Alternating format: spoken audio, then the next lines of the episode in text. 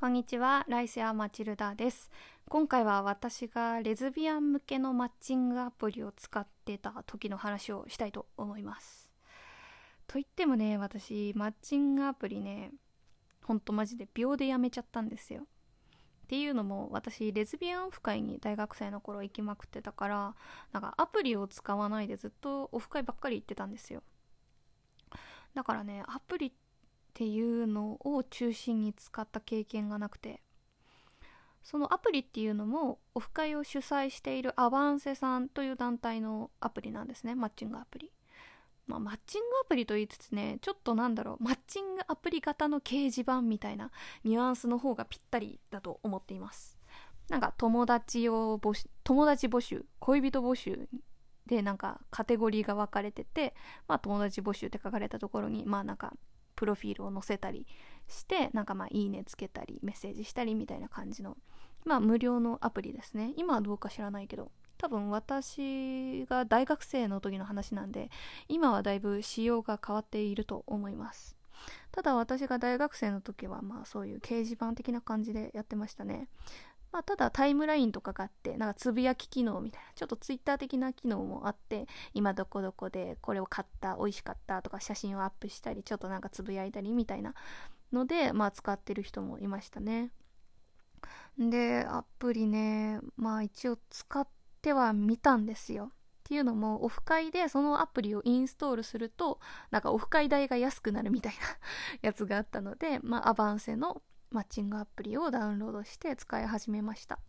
でまあせっかくダウンロードしたんだから使わなきゃ損だなと思ってまあちょこっとだけ使ってたんですけどまあ効率が悪いなと思って。まあ写真とかねいっぱい載ってるしいろんな人を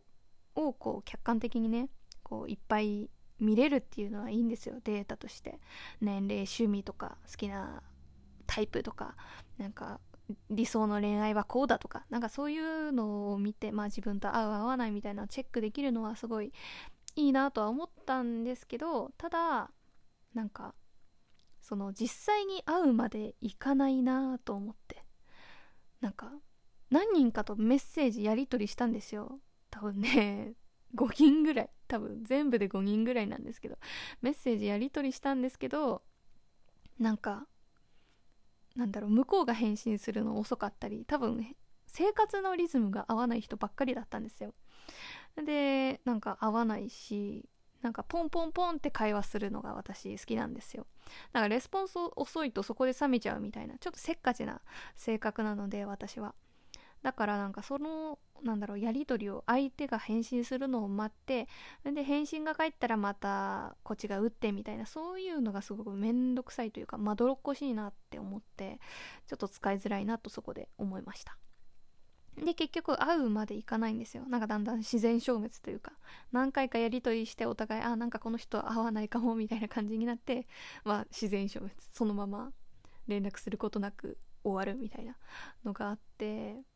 うん、いろんな人とインターネット上では知り合えるけど実際に会うっていうまではたどり着かないなって思ってなんかそこまでのラグ出会ってから会うまでのラグが長いとなんか、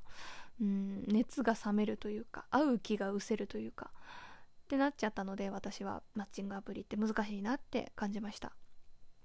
あとは本当何人かと同時進行でメッセージやり取りするともう内容もぐちゃぐちゃになるしあこの人がどの人だっけみたいな感じになるからなんかこう自分の中でその人たち個人個人の仕分けが難しいなと思いました。だからねオフ会って一気に何十人十何人とか何十人の女性とバッと会ってまあ会って一気に一気に会うじゃないですか。一気に何人と会って一気に選別できる。この人会うこの人会わない。この人いい。この人はそうそうでもないみたいなのがなんかパッとすぐにね判断できるし、まあ、対面だからねこの人がどういう人なのかっていうのも記憶しやすいし、まあ、人数が少なければね。記憶しやすいからなんだろう。うん手間がかからないというか楽だなって思ったんです。効率がいいと思いました。一気にバッと何人かあってそこで選別できるっていうのはやっぱりうんなんだろう。マッチングアプリにはできないなんだろう特典というかメリットだなと感じました。っていう感じで私はなんだろうオフ会の方のメリットをすごく感じちゃったのでマッチングアプリはもうそれ以来使ってませんね。賞味1ヶ月未満だったと思います。マッチングアプリ使ってたの。うん、って感じでマッチングアプリはやめちゃいました。でオフ会行きまくってたら、まあ、最後らへんでね今の彼女と出会ってめでたしめでたしみたいな感じの話です。はい。という感じです。私がマッチングアプリを使った時のお話をしました。次回何話すか決まってないけど次回もぜひ聞いてみてください。さよなら。